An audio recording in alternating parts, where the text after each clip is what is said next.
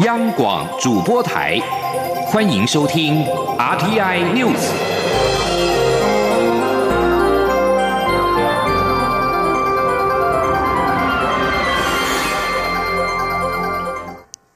各位好，我是主播王玉伟，欢迎收听这节央广主播台提供给您的 RTN News 新闻。首先带您关注，在全球武汉肺炎 COVID-19 疫情延烧之际，美国两兆美元真经济振兴方案协朝野协商露出曙光，美股二十四号一扫阴霾，道琼指数飙涨了两千零。两千一百一十二点，创下史上最大的单日涨点。欧洲股市也以强烈反弹作收。而在亚洲股市方面，今天东京股市在华尔街股市飙涨以及东京奥运延后举办而非取消等激励之下，今天开盘净扬超过百分之三。台北股市在各类股齐扬之下，今天早盘指数大涨超过四百点，一度收复九千七百点的关卡。现在时间是中午的十二点。零一分，目前台北股市上扬了四百零七点，来到九千六百九十二点七二点，涨幅百分之四点三八，成交金额为新台币一千三百零一点六八亿元。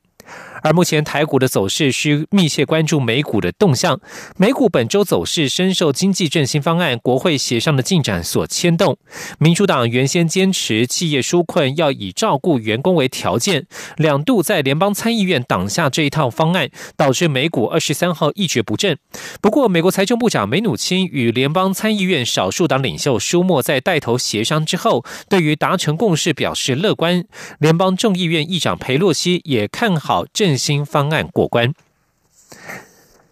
继续要关注的是东京奥运延期一年举办的相关消息。国际奥林匹克委员会在二十四号宣布，受到武汉肺炎蔓延至全球的影响，二零二零东京奥运延后一年，在二零二一年夏季之前举行。新的确切举行时间尚未确定。这是现代奥运一百二十四年史上第一次在陈平时期延后奥运比赛。日本首相安倍晋三表示，冬奥延后一年，以完整的形式举行比赛，就是人类战胜武汉肺炎病毒的一项证明。而国际奥会主席巴赫则强调，他和安倍讨论延期的代价，只希望能够保护人命。夏季奥运过去有停办记录，但是不曾延期。三次停办都是因为战争，而这一次冬奥因为疫病而延期，创下现代奥运一百二十四年史上首例。这项决定势必衍生诸多挑战，例如赛事的排程与其他国际赛事冲突，许多重要场地届时可能都必须重新安排。有经济学家表示，日本经济将受到重大打击，几乎确定会遁入衰退。但也有分析师认为，延期带来的冲击有限。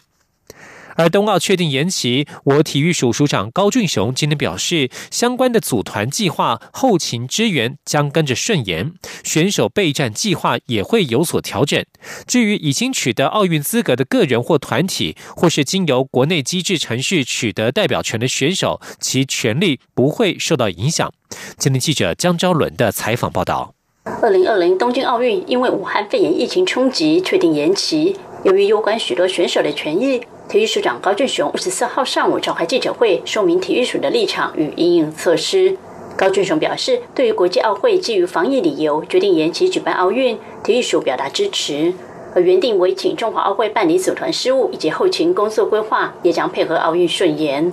至于选手的备战计划，高俊雄表示，无论是黄金选手或是奥运培训选手，相关备战计划都会有所调整。但参赛资格权益不会受到影响。高俊雄说：“在我们国内已经取得奥运参赛资格的个人或者团体，那甚至团体里面，国内已经有经过一定的机制程序，确定是谁来代表这个团体参加的运动员，这些也不应该要改变。好，那除非选手个人他出现了一些状况，在之后的情况，所以基本上这是不会改变。那对于还没有拿到参赛资格的选手，哈，对我们来讲就是有又多一点时间。”能够更强化他们协助去准备。高俊雄表示，这段时间他与一些选手接触，明显感觉到选手对于冬奥可能延期，心情有些焦虑。已经取得奥运资格的，原本设定在七月状态达到最高峰，一旦延期，感觉又得等一年。尚在争取奥运资格的选手，则开心又多了一些时间准备。高俊雄强调，体育署与国训中心会加强选手们的心理辅导，备战奥运信心不变。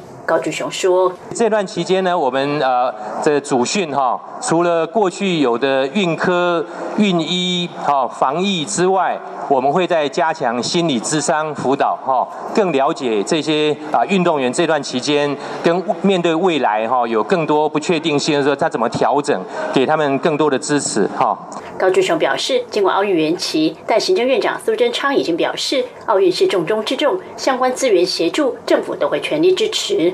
体属竞技组组长洪志昌则透露，考量近期许多国际班机限制，未来恐怕有一段时间选手无法出国异地训练或参加国际赛事，因此已经要求各单项协会在国内多举办模拟赛或精英赛，让选手能持续保持比赛状态。中国面台记者陈超伦台北采访报道。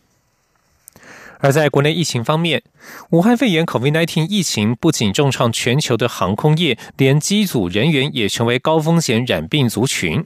两名中华航空货机队机师更因此在近日先后确诊。对此，交通部政务次长王国才今天受访时表示，已经请华航提出报告，了解是否哪里有疏漏，赶紧弥补。今天央广记者吴丽君的采访报道。武汉肺炎疫情导致全球客机几乎停摆，只剩货机还在往返各地运输各种紧急物资。不料华航波音747货机队却因此传出有两名同班执勤的机师先后于二十号及二十三号确诊，直到二十四号才经由中央流行疫情指挥中心证实，引发华航内部员工恐慌，向媒体爆料指控华。航高层隐匿疫情，恐将导致更多交叉感染。对此，交通部政务次长王国才二十五号赴立法院交通委员会备询时，受访表示，货机都有标准作业程序，即使到外站也会有专门进出的通道，并直接抵达旅馆，不能随意外出。因此，交通部已请华航提交报告，看看是否哪里有疏漏。王国才说：“那我们这边已经请华航再了解一下这两位到底过去在外战时候的行为到底是什么。他们现在也在拟一个报告回来。那我们当然会就是否有漏洞的地方再了解，如果有的话会赶快来弥补。”华航董事长谢世谦则是强调，疫情需由疫情指挥中心统一对外说明，怒批报道恶质。谢世谦说：“其实我们自己本身呢，昨天大概有一个非常。”遏制的一个报道啊，就是讲说我们的什么华航高层隐匿疫情啊？请问你，我们怎么隐匿法？这个部分根本讲句真的，我们根本没有办法插手。谢世谦也强调，华航一切防疫作为都按照疾病管制署 CDC 的规定来执行，并且是尽全力保护员工。他说：“其实我们对员工的保护，哈，我跟你讲，是我们是尽我们的全力去保护员工，提高防护这个部分，其实我们都做了很多了。那在外站的时候呢，是由我们外站的总经理来督导这些人，按一定要按照这个 CDC 的规定。那我们人员的行动，其实他们都讲真的都蛮可怜的，那几乎都被限制了。针对外界质疑长荣航空的防疫作为，包括机上组员专用厕所、防疫宿舍及防护口罩等，都比华航。”好，谢世谦也指出，每家公司的条件不同，但是否要改善，将一并检讨。中央广播电台记者吴丽君在台北采访报道。而蔡英文总统的防疫维安也受到关注。国安特勤中心今天表示，有相关的标准作业流程。蔡英文总统每天会量测两次体温，在府内的行程，所有人员进出都必须量体温和酒精消毒。在府外的行程，维安也会要求相关人士戴上口罩。前天记者欧阳梦平的采访报道。武汉肺炎疫情在全球延烧，多国元首都受到威胁。国安局长邱国正二十五号率官员到立法院外交国防委员会报告，并被质询时，民进党立委罗志正便关切蔡英文总统的防疫维安情形。特勤中心副指挥官周广奇指出，在二零零三年严重急性呼吸道症候群爆发时，便已建立相关标准作业流程，每天都会量测蔡总统的体温。他说：“一天，呃，他按照谁帮他量？规定是两次，医生帮他量是你们帮他量？旁边有随行医官，所以随行医官会随时跟着。二十四小时随行医官，所以每天都帮他量。是的。”对于一般人士靠近总统时是否会要求他戴口罩，周广奇表示会按照现地状况决定。如果在府内接见访宾，他表示这部分是由总统府第三局负责。访宾在进入总统府时就会量测体温及酒精消毒，在官邸也是同样的程序。至于总统在府外的行程，除了量测体温及消毒外，也会要求相关人士戴上口罩。中央广播电台记者欧阳梦平在台北采访报道。为了因应疫情，台湾通过纾困特别条例，至今刚好满一个月。台湾民众党今天对于纾困条例执行成效进行总体检。民众党质疑纾困条例第七条除了引发空白授权的争议之外，针对中国武汉解封台商的回台机制，行政院长与疫情指挥中心指挥官不同调，凸显指挥官的层级是否应该提升为由行政院长接手，才足以应对涉外事务与政治情势。呼吁中央应该要离心。今天记者刘玉秋的采访报道。武汉肺炎疫情全球大爆发，台湾超前部署，通过严重特殊传染性肺炎防治及纾困振兴特别条例，也通过特别预算新台币六百亿元用于防疫、纾困与振兴。但近来纾困条例第七条引发空白授权、霸王条款等争议，民众党二十五号举行记者会，对纾困条例总体检。民众党团总召赖香林表示，纾困条例通过一个多月以来，除了第七条受到法界与人权界质疑。限制民众出国的司法性外，对于武汉解封台商的回台机制上，行政院长苏贞昌与疫情指挥中心指挥官陈世忠也不同调，到底该听谁的？民众党认为，指挥官层级应在提升，由行政院长扛下，才足以应对社会事故与掌握政治情绪。行政院长跟部长不一样的的调性，那到底是苏院长逆了时钟，还是我们的这个部长自己本身认为他的权力上面是可以做最后的这个定调？所以第一个，我们认为体检的项目就是防疫指挥中心的指挥官层级是否要提升，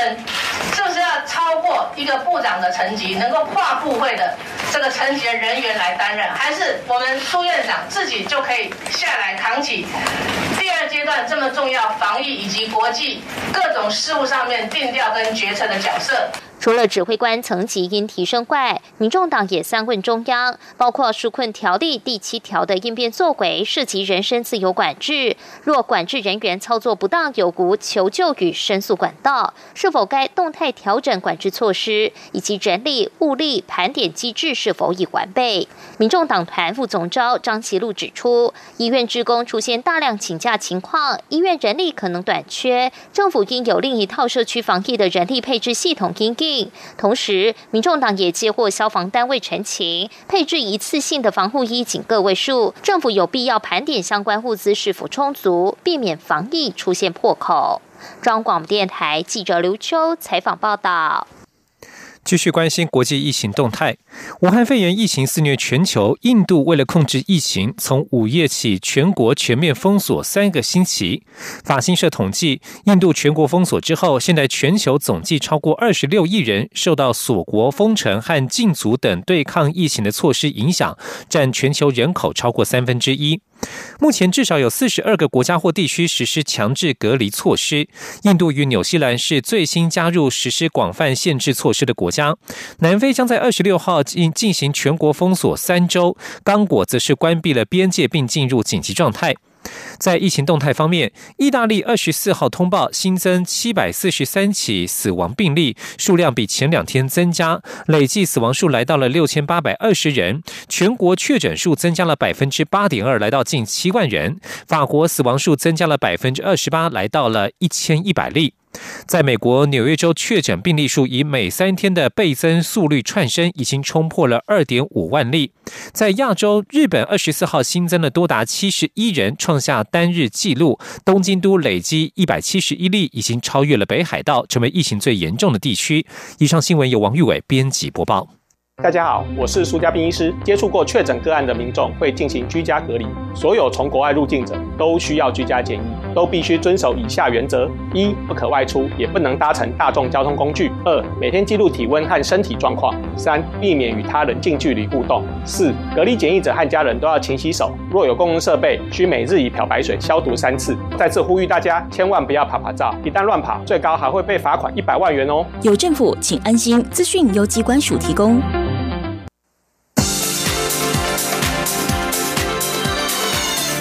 是中央广播电台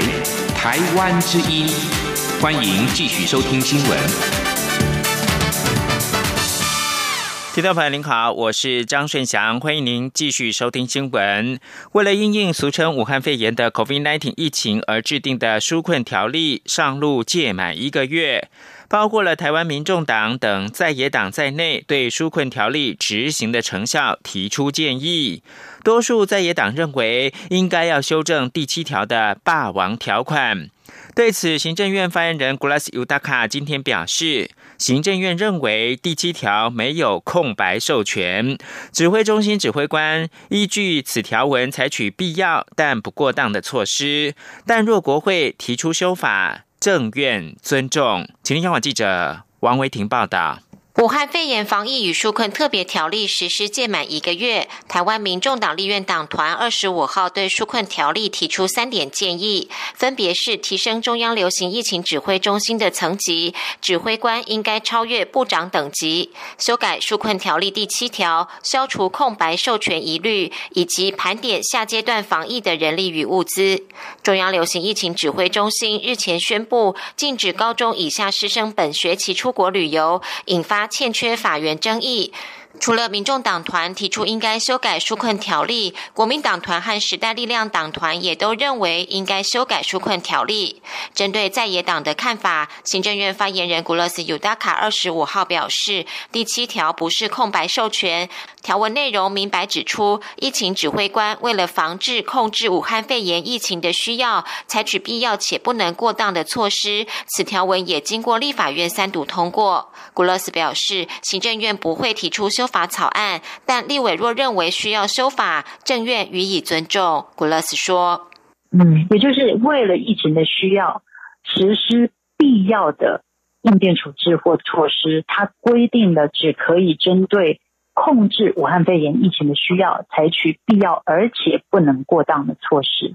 条文里面有规定，那这个条文也是立法院通过的。”但当然，如果不同的委员对法条有不同的解读，我们都会尊重。如果现在立法院认为还要再修，行政院也都会尊重。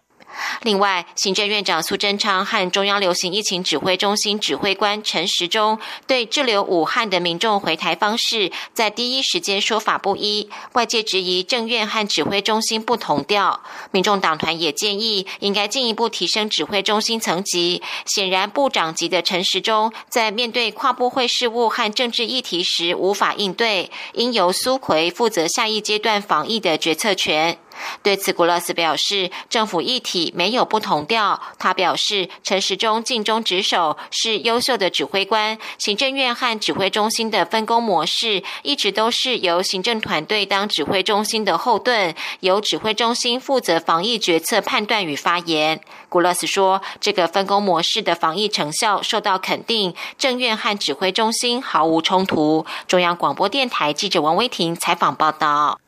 COVID-19 疫情持续的延烧，基层的消防团体认为防疫物资的安全储存量不足，希望中央补强。对此，消防署今天表示，防疫物资完全到位。目前，中央疫情指挥中心每天核拨一万零八百片的外科口罩，供第一线的救护人员使用。N 九五口罩、隔离衣等防疫装备，则是用多少补多少。他们希望能够有十五天的安全储存量，已经向中央疫情指挥中心提出需求。记者刘品希报道。俗称武汉肺炎的 COVID-19 疫情持续扩大，消防署表示。目前第一线救护人员所需的防护装备，都由中央流行疫情指挥中心统筹调配，全额补足。不过，基层消防团体二十四号举行记者会指出，目前各县市仍在消耗自己的库存，补足机制并未落实到各县市。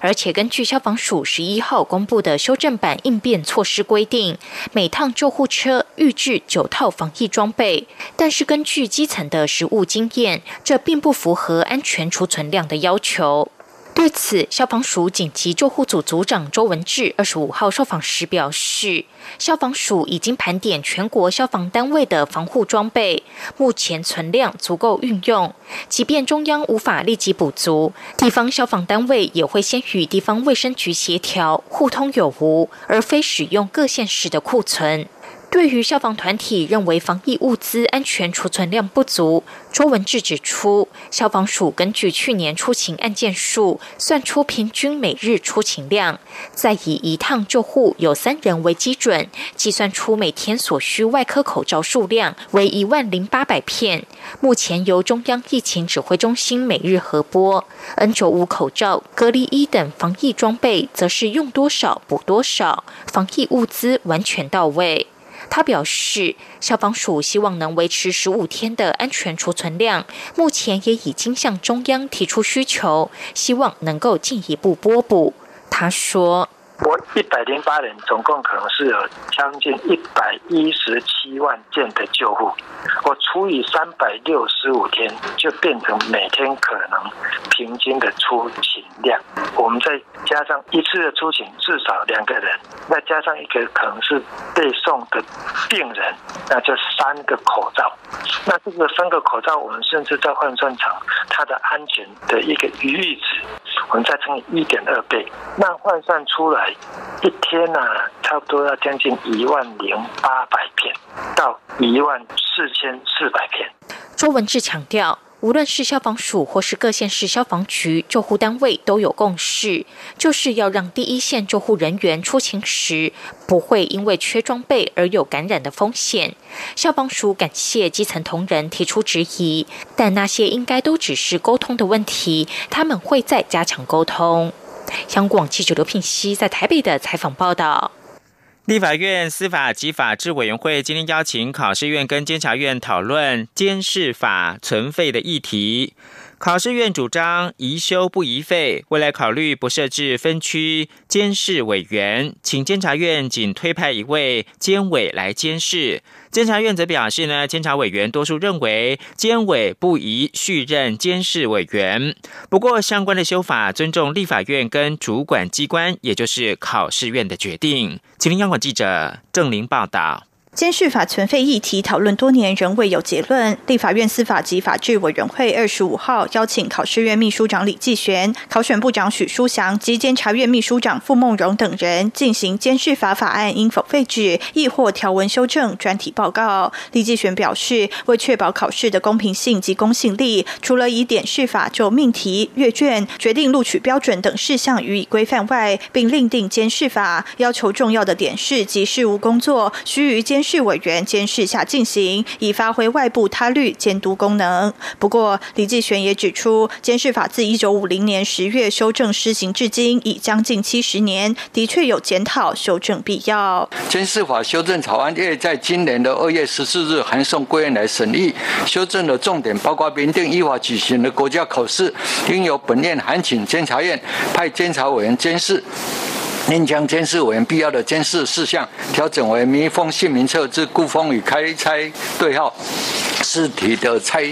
对，应考人考试成绩的审查、审查及考试录取及格人员的确认，驱使监视事项核心化、明确化。李继全并提及，现行各项考试都请监察院推派监委分区监视，考量实务上各项监视事宜都在台北考区举行，因此规划未来不设置分区监视委员，监察院仅需推派一位监委监视，相关事宜将在明天考试院会报告决定后实施。傅梦荣则表示，监察院曾讨论相关议题，多数委员认为监委不宜续任监事委员，主要原因有三点，包括监视非宪法规定的监委职权，监察权本职属于事后监督，事前监视工作恐怕与监察权行使互相汉格等。就是说，现行的监视工作都流于形式了哈，难以发挥十足的效益哈，所以我们上一那个宴会里面就决定说，尊重啊不参。参照都是委员的意见，本院委员不宜细润监视工作。不过，傅梦荣也表示，监视法要废止或修正。监察院尊重立法院与主管机关考试院职权，若要维持现行规定，监察院也建议考试院请监院推派监视委员时，仅需推派一人，无需再按各地考区推派监视委员，与考试院提出的修正草案理念相符。央广记者郑玲采访报道。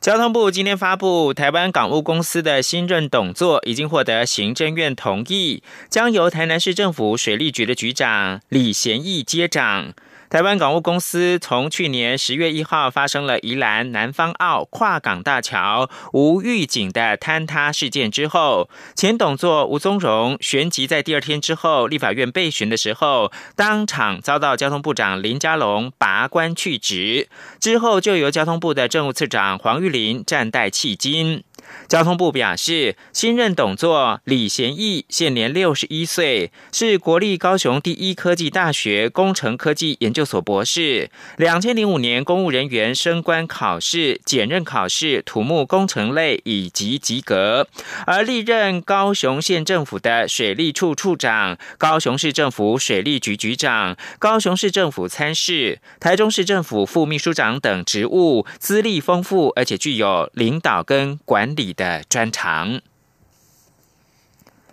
关于政治档案的解密工作，国安局长邱国正表示，已经遵照蔡英文总统指示，在十九号将审定的档案移交到档案局，之后也会持续推动相关的工作。关于林宅血案的部分，邱国正指出，除了涉及到情报人员以及管道、国家安全、国际合作等不宜贸然对外公布外，其他几乎已经完成解密。央广记者。欧阳梦平采访报道。蔡英文总统在出席今年二二八事件中枢纪念仪式时，曾指示林宅血案、陈文成命案等政治档案，要以最大开放、最小限制的原则，开放给社会大众阅览和运用，并要求国安局针对促转会征集选定档案，于一个月内完成解密。国安局长邱国正二十五号到立法院外交国防委员会报告前受访表示，该局经档案局审定的政治档案共有一百一十八案四百零七卷，已在三月十九号全数移转档案局。他也在二十号与档案局局长会面讨论，将持续推动后续工作，会如期完成。至于林宅血案的部分是否已完成解密，邱国正表示，除了涉及情报、国家安全及国际合作等档案，建议不宜对外公布外，其他几乎都已解密。他说：“几乎完全解密了，但我一再强调啊，我们勤工人员，当这个勤工的啊，这个情报来源这勤工人员跟管道，跟会涉及到国家安全还有国际合作的。”我们都取得谅解了，他要看我让他看，呃，但是我会给他做建议，啊，不宜对外贸然公布，以后做法是如此。